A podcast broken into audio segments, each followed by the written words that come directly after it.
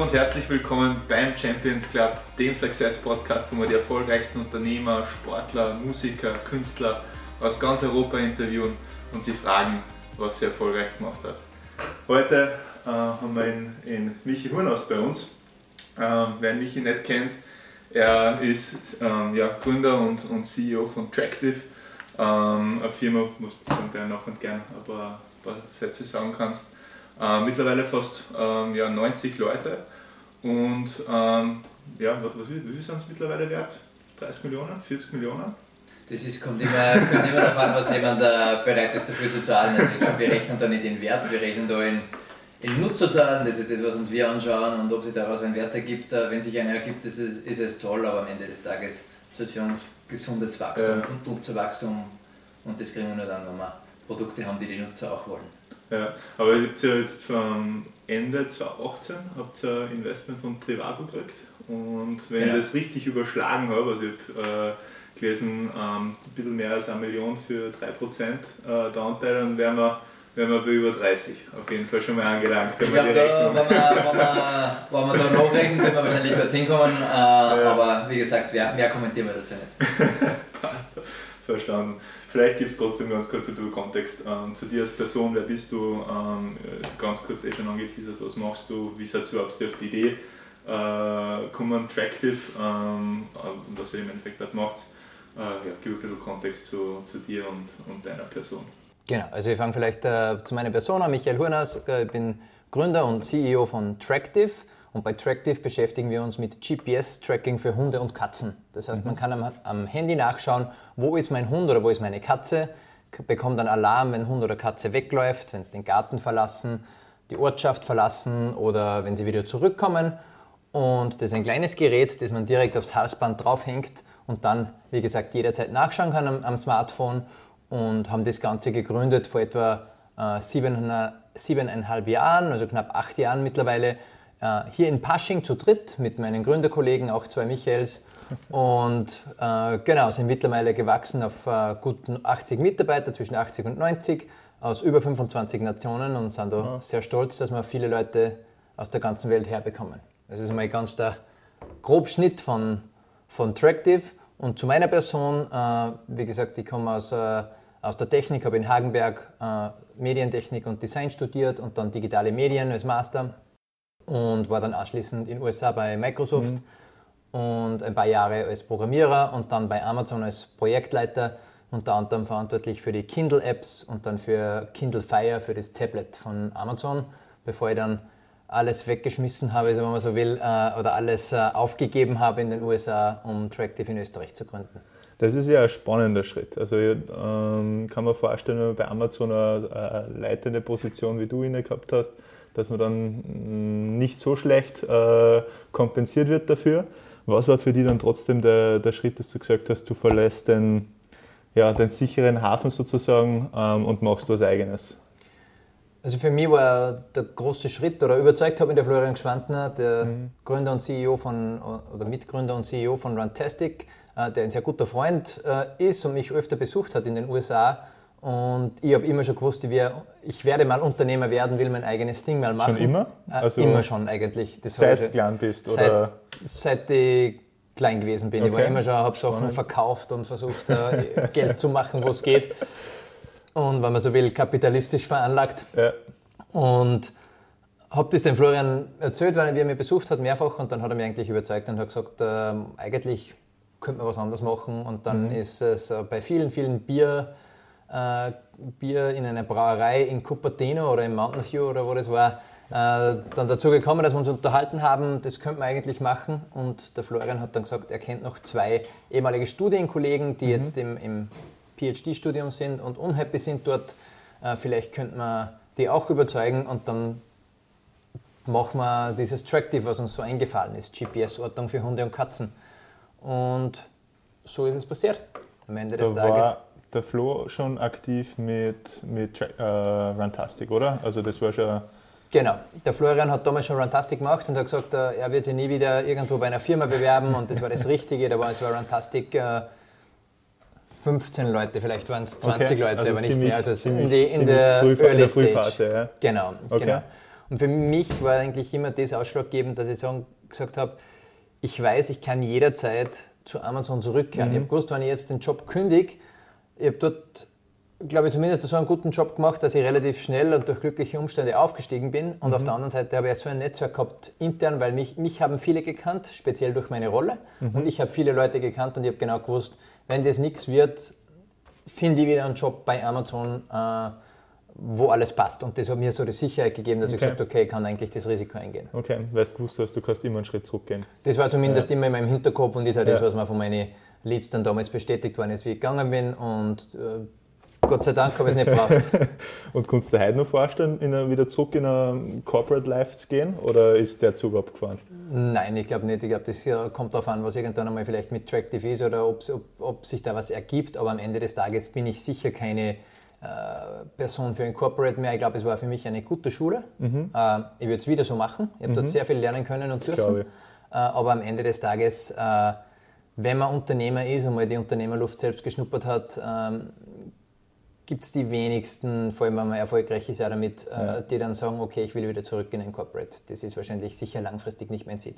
Ja, du hast gerade einen super spannenden Punkt an, angesprochen, äh, du jetzt gerne ein bisschen mehr darüber reden möchtest, nämlich deine Schule äh, bei Amazon, beziehungsweise warst du ja vorher auch bei Microsoft und bei Siemens.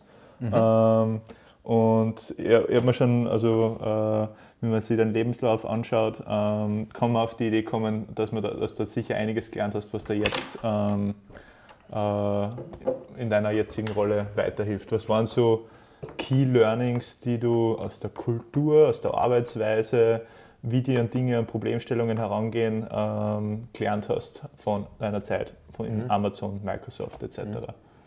Also ich glaube, prinzipiell einmal ein, ein, großes Learning war für mich, die kochen auch alle nur mit Wasser. Das okay. heißt, äh, ich habe das, äh, ich hab meinen Vortrag gehalten in Hagenberg, wo es genau um dieses Thema gegangen ja. ist äh, wenn es zum Thema Programmieren zum Beispiel oder so geht, mhm. die haben genau dieselben Tools wie jeder andere auch. Die haben ein Visual Studio oder wie sie alle heißen oder ein Eclipse und coden auch mit denselben Mitteln. Da mhm. sind halt viele gute Coder beisammen, äh, das mag schon sein, aber die verwenden auch dieselben Tools. Also ich glaube, das war schon mal ein großes Learning. Das heißt, es hat eigentlich jeder auch bei uns das Potenzial, so etwas zu machen oder dort zu arbeiten. Mhm. Das ist das eine. Äh, ich glaube, es waren ganz, ganz viele Learnings äh, auf verschiedensten Ebenen. Mhm. Für mich. Sprich gern drüber. Also ich glaube, ich ja. glaub, äh, gerade in äh, äh, ähm, ähm, im, im Startup-Umfeld ähm, ist eine Firma wie Amazon mhm. und auch was man hört, was dort für, für Werte vertreten mhm. werden.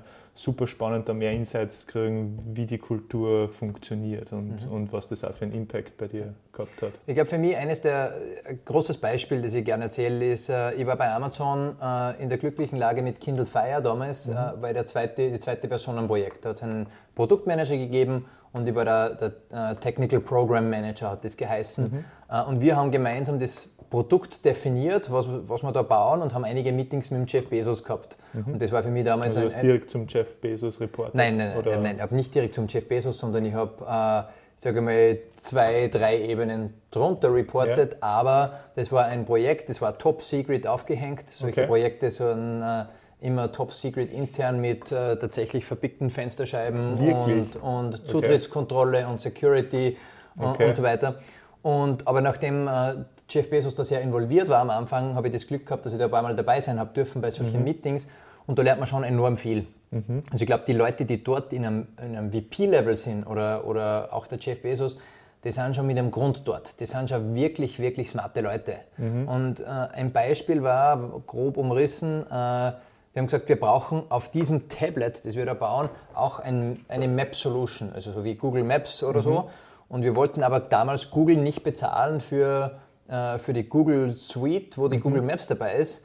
Und dann hat der Jeff Bezos gesagt, ja, was machen wir, findet eine Lösung. Und wir haben halt dann angeschaut, Nokia Maps, Bing Maps oder wie sie alle heißen, TomTom und haben die Firmen quasi durchgerufen und wenn Amazon anruft, dann fliegt ohnehin alles ein und haben uns die Sachen angeschaut und dann haben wir so quasi ausgearbeitet, das wären die Deals, das wären potenzielle Sachen und haben das den Chef präsentiert und dann hat er gesagt, ihr müsst größer denken. Warum machen wir das nicht selbst?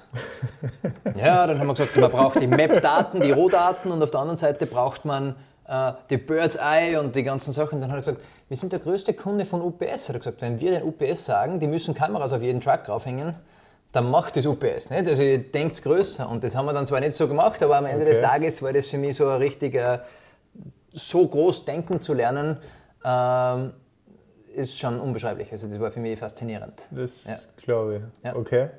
Ähm, das heißt groß denken. Wie, also ein Ding, was mir jetzt zum Beispiel, also wie, wie oder ich glaube zumindest von außen hat Amazon einen, einen, einen Ruf, dass sie wahnsinnig effizienzgetrieben sind. Ich weiß nicht, kannst du das bestätigen?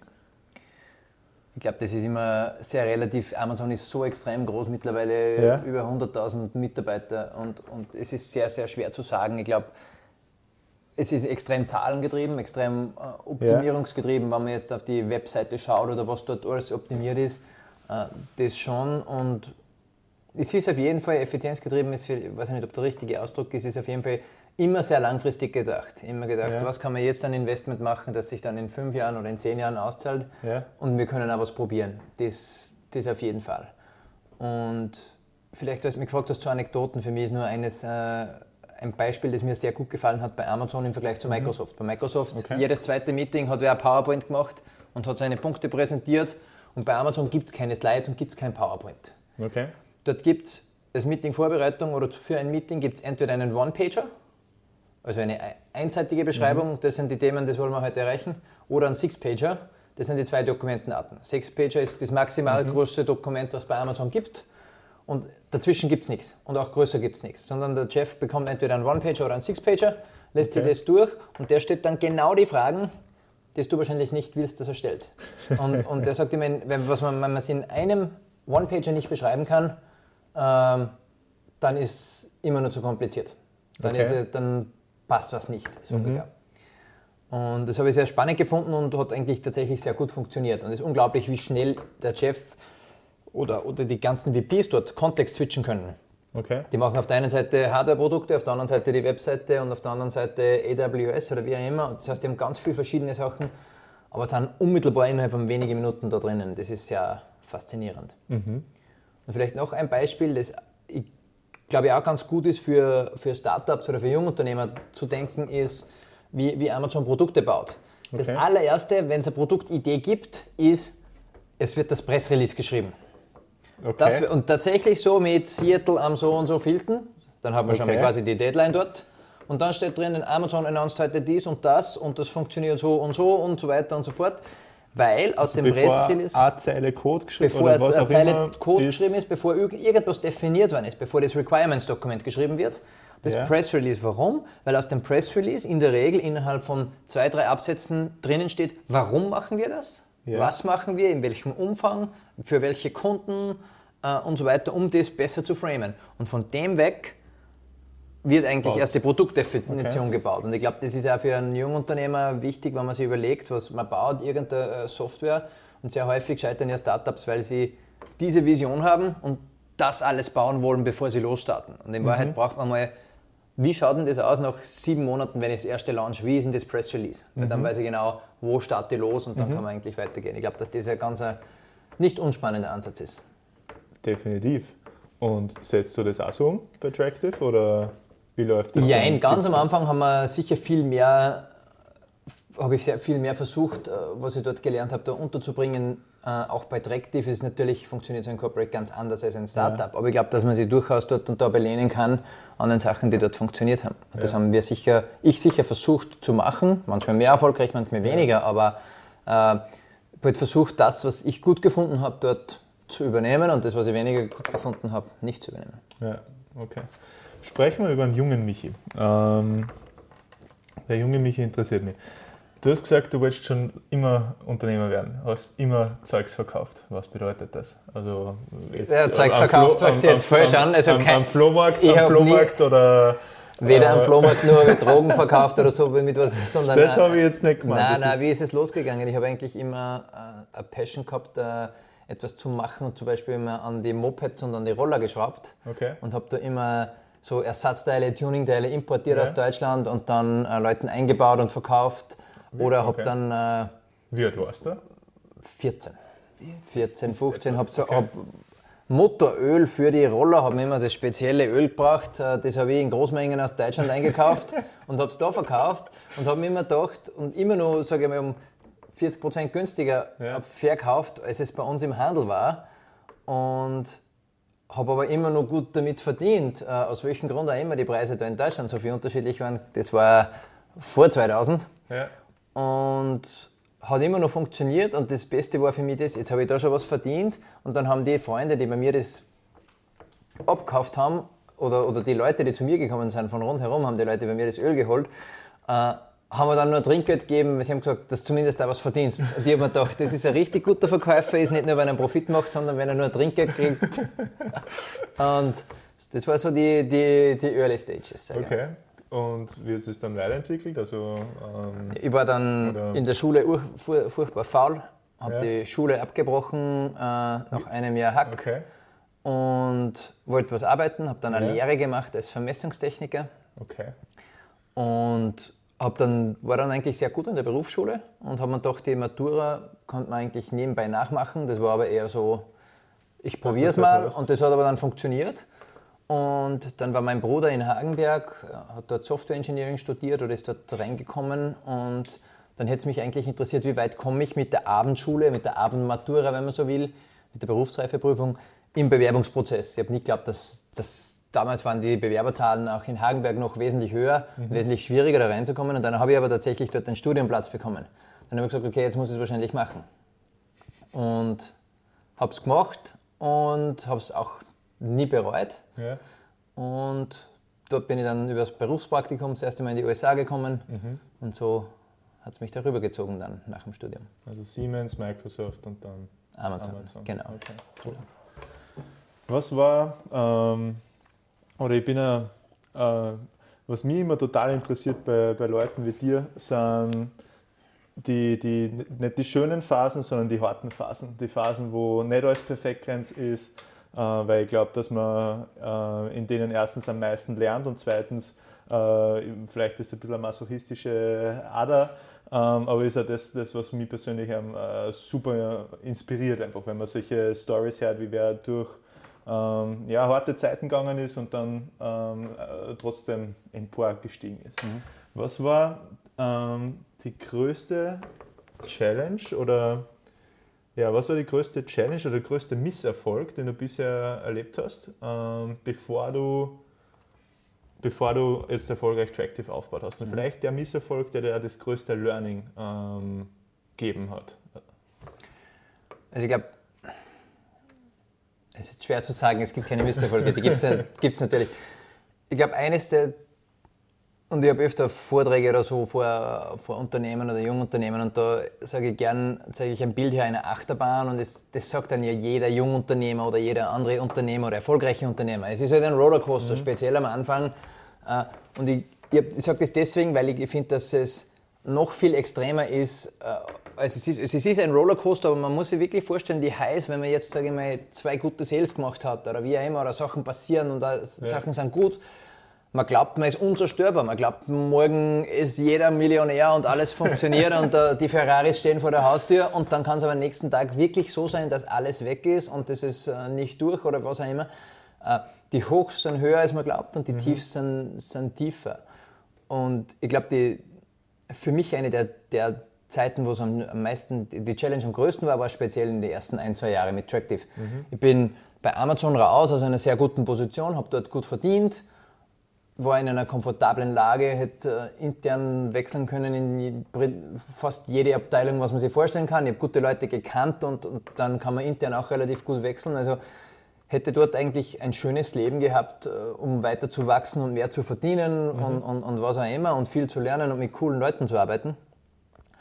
Und dann haben wir das Startup gegründet und die ersten Wochen sind natürlich Euphorie und die ersten Monate sind Euphorie und plötzlich passieren aber Sachen, denen es nicht so funktioniert und Sachen dauern länger. Speziell Hardware-Startups, das ist immer so eine Sache mit, mit Verzögerungen, aber generell auch Software. Und dann kommt man plötzlich in die Situation, wo das Geld weniger wird. Und mhm. plötzlich sieht man jedes Monat drin das Geld weg und plötzlich weiß man, okay, in zwei Monaten, äh, in zwei Wochen sind die Löhne zum Zahlen und man weiß jetzt nicht, wie machen wir das. Und zahlen wir uns als Gründer jetzt mal nichts aus oder wie auch immer, das ist ja noch das, das Leichteste, aber wir wollten nie, dass das irgendwie ein Mitarbeiter spüren muss. Mhm. Speziell, damals waren wir vielleicht ein Jahr oder so alt oder, oder zwei Jahre.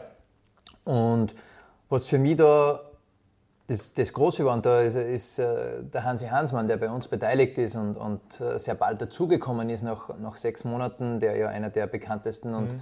und besten österreichischen Business Angels ist, ähm, ist dann hergekommen und hat gesagt, schau Michael, kümmere du dich mal nicht darum, um das Geld, wir kümmern uns darum als, als Shareholder oder er kümmert sich darum mit den Shareholdern, dass wir da Geld haben, ist, wenn wir aufs Business konzentrieren, es ist jemand da, der dich backt.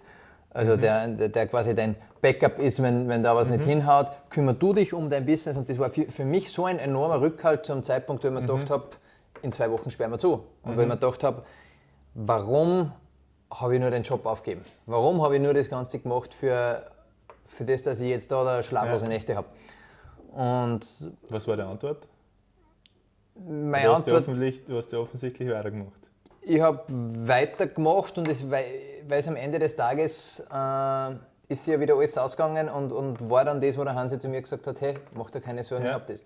Für mich war da ein, ein, ein großes äh, Ding auch, dass, dass mir der Hansi auch das Gefühl gegeben hat, oder auch die anderen Shareholder, die bei uns von Anfang an dabei waren, die gesagt haben, okay, mach dir keine Sorgen, alles, was du, was ihr da macht, das soll erfolgreich sein und genau. Und, und wenn was ist, wir fangen euch auf. Es ist nicht so, dass ja. du dann alleine da stehst oder irgendwie. Äh, wir sind jetzt nicht in der Situation gewesen, dass wir im Privatkonkurs sind oder sowas, ja. überhaupt nicht. Äh, aber am Ende des Tages war es trotzdem was, wo wir gesagt haben, okay, war das jetzt alles verlorene Zeit? Mhm. Und das hat diese Los hat es ein paar Mal gegeben, mhm. aber mit dem Wissen, dass die Shareholder hinter einem stehen und dass die eigentlich nicht fallen lassen, das war für uns ganz enorm wichtig und mhm. war sicher, waren sicher die Zeiten der Täler damals, äh, wenn man wenn man da dran denkt. Okay, was war und der, der größtes Learning daraus war? Mein größtes Learning war, glaube ich, oder, oder in Retrospekt würde ich mir bald genug die richtigen Business Angel oder die mhm. richtigen Partner suchen, die einem genau so helfen können, ja. die nämlich sagen, okay, jetzt macht ihr mal nicht fertig, dass das Geld aus ist, wir sind da, die auf der einen Seite das finanzielle Backing haben, aber auf der anderen Seite ja. auch, wir glauben an euch, wir glauben an das Produkt, ja. wir schießen Geld nach, wenn, in dem Fall, wenn man Geld braucht oder ihr seid am richtigen Weg. Macht ihr nur das Produkt richtig, alles andere ergibt sich von selbst. Also ich glaube, das ist, äh, das ist sicher gutes Learning. Was kennzeichnet für die einen, einen, einen guten ähm, einen Business Angel dann in dem Zuge? Also wenn jetzt mal angenommen, für die Leute, die jetzt äh, gegründet haben, äh, die in der Phase sind, nur keinen Angel bei sich haben. Mhm nach was sollten die Ausschau halten? Weil es gibt ja doch mittlerweile ziemlich viel, ähm, mhm. viel Angebot, mhm. aber nach was sollten sie schauen? Was sind Anzeichen für die ähm, von guten Business Angels?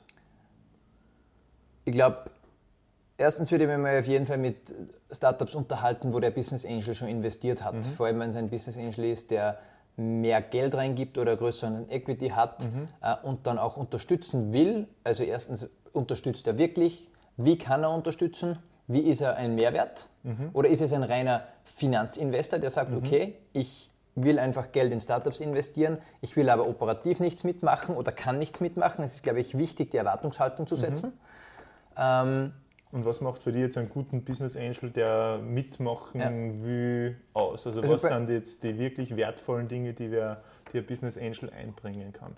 Ich glaube, da ist jeder Business Angel ein bisschen anders. Vielleicht ist ein gutes Beispiel da bei uns trotzdem der Hansi, der sagt, mhm. okay, ich kenne mich im Haustier-Business nicht aus, ich kenne mich im eurem Business nicht aus, aber ich habe schon extrem viel gesehen und wenn es dann um Sachen geht wie Finanzierungsrunden, äh, potenzielle Käufer klopfen an oder Mitarbeiter-Troubles oder man muss den ersten Mitarbeiter rausschmeißen oder solche Themen, die er schon in seiner Karriere oder mit seinen anderen Startups hundertmal gesehen hat. Mhm. Der weiß genau, wann kommt was, der gibt dir die richtigen Ratschläge, mhm. der mischt sich aber beim Produkt nicht ein, weil er sagt, da kann mhm. ich dir nicht helfen, da seid ja ihr die Experten.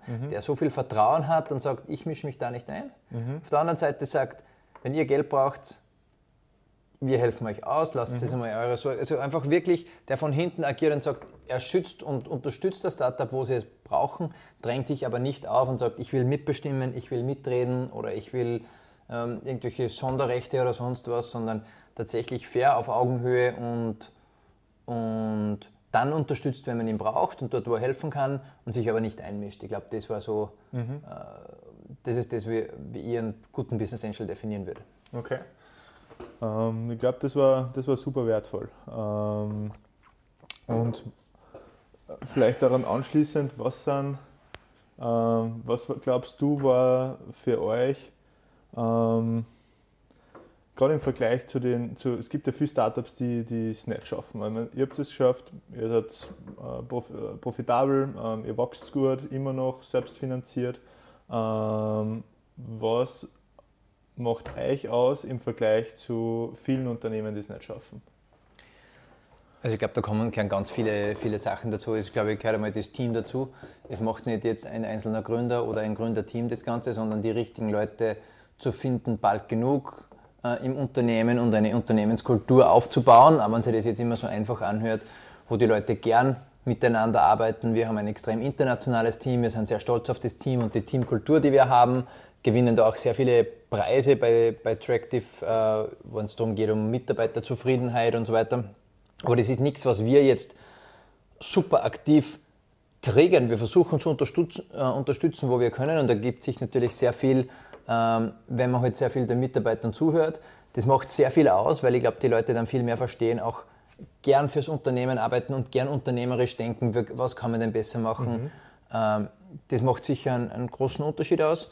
Auf der anderen Seite ist, wir haben immer gesagt, Produkt und raus, also klassisch MVP, so schnell mhm. wie möglich raus, so schnell wie möglich.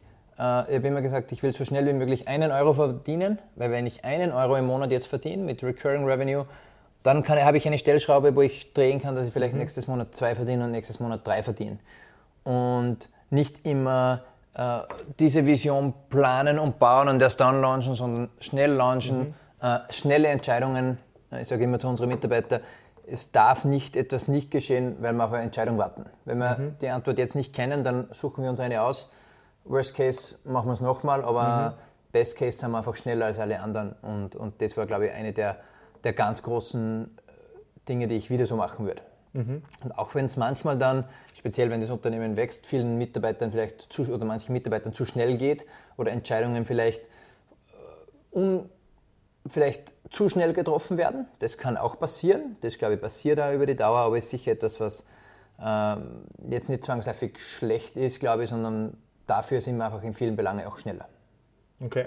Ähm, und was wären dann in dem Zuge ähm, äh, deine Top 3 Tipps, die du Startups geben würdest, damit sie es schaffen? Was würde ich sagen? Schnelle Entscheidungen treffen, okay. schnell den ersten Euro Umsatz. Also okay. wirklich äh, mhm. versuchen, ja. einfach das Produkt auch zu verkaufen, weil ich glaube, mhm. sehr viele scheitern, weil sie dann das Produkt nicht verkaufen können, haben aber mhm. das perfekt fertige Produkt, sondern lieber einen kleinen Teil machen und schauen, mhm. mal funktioniert das oder nicht.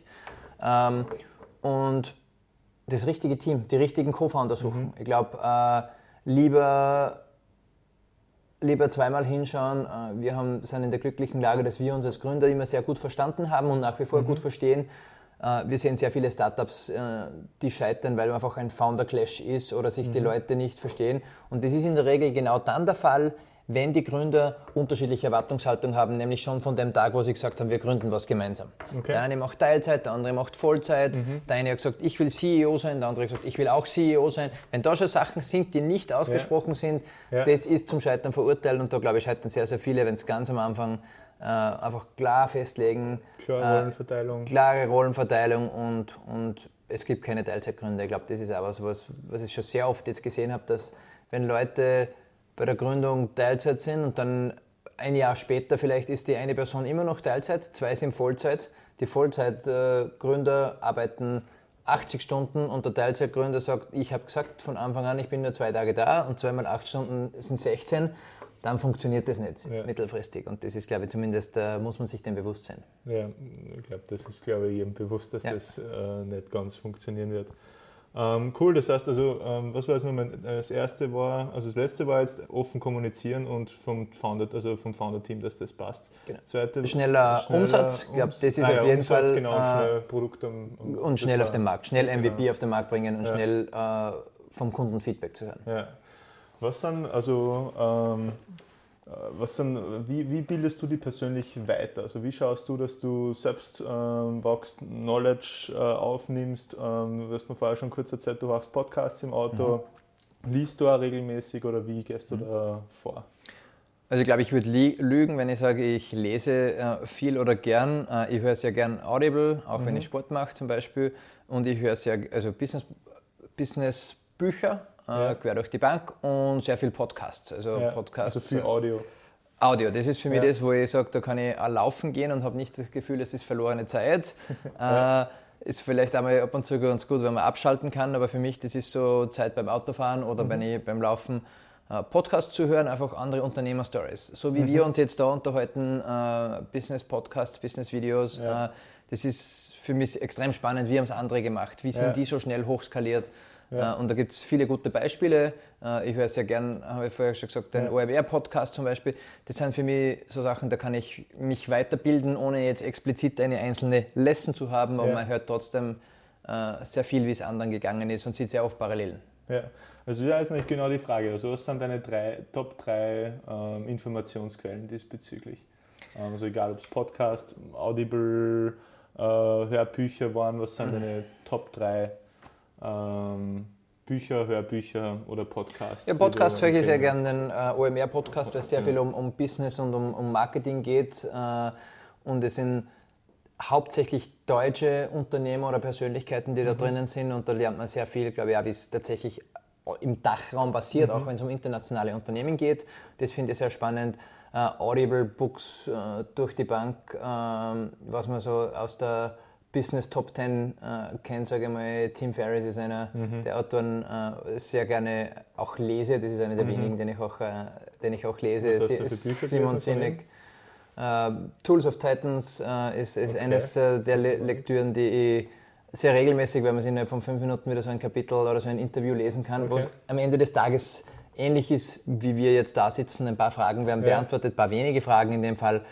Ähm, aber man kann eigentlich immer wieder was rausnehmen aus dem Ganzen. Mhm. Ähm, genau. Und ansonsten bin ich kein großer Leser. Was ja. ich aber schon mache, ist, wenn ich jetzt wo bin, ob San Francisco oder New York oder Berlin oder wo auch immer, ich versuche immer, wer sind dort die, die spannenden Unternehmer und versuche mhm. dann dort Meetings auszumachen, diese mhm. zu treffen, auf ein Mittagessen, auf einem Café ja. und sich auszutauschen. Und ich glaube, da kann man ganz, ganz ähnlich viel mitnehmen. Ja. Was war die, die ähm ähm, oder was sind so äh, Learnings oder die, die, die, die Bü also ich weiß nicht, wie es dir geht. Ich habe Bücher oder Hörbücher, die bei mir einen ziemlich signifikanten Impact ähm, gehabt haben, die einfach mhm. irgendeinen Schalter, der wichtig war, geswitcht haben. Hat es bei, bei dir auch gegeben? Nein, glaube ich nicht. Äh, okay. Ich glaube, dass ich nicht so explizit so der super Leser war oder der ein Buch genommen hat und gesagt hat, ich muss jetzt immediate Actions ja. davon ableiten. Das das in bin Mindset Shifts oder in oder war es, oder war es so Wenig, ich glaube, dass da sehr viel unterbewusst passiert und, ja. und eher sequenziell, aber ich bin jetzt sicher nicht so, dass ich gesagt habe, okay, dieses Buch hat mein, ähm, mein Leben geändert. Das, glaube ich, hat es bei mir bis jetzt noch nicht gegeben. Spannend. Nein, glaube ich nicht, realistischerweise nicht. Ja. Ähm, aber ich glaube, man sieht sehr viele ich versuche immer dann ein bisschen das Big Picture aus dem Ganzen rauszuziehen und zu sehen und jetzt nicht unbedingt zu sagen, äh, keine Ahnung, äh, mache jetzt ein Morning Journal und dann fange ich an, dass ich mein Morning Journal mache oder so. Also das, das, bin, ich, ja. das bin ich nicht, sondern ich versuche ja. eher, eher das Big Picture rauszu, rauszunehmen. Ja. ja. ich glaube, man, man muss ja definitiv alles selbst ähm, also an sich anpassen. Ähm, aber okay, spannend. spannend. Ich habe mhm. tatsächlich mhm. so zwei, drei. Letzte Frage. Was ist deine Definition eines äh, wahren Champions? Meine Definition eines wahren Champions, ähm, ich glaube für mich, das ist jemand, gute Frage, haben wir so noch nicht gestellt, ähm, jemand, der sich ein Ziel in den Kopf setzt und alles dafür tut, ähm, dass er das auch erreicht und ja. äh, dann auch die Erfolge kräftig feiert. das ist das perfekte Schlusswort. Michi, ich danke dir für deine Zeit. Danke für die Einladung. Und ja, danke mich gefreut. Viel Erfolg weiterhin. Danke, danke.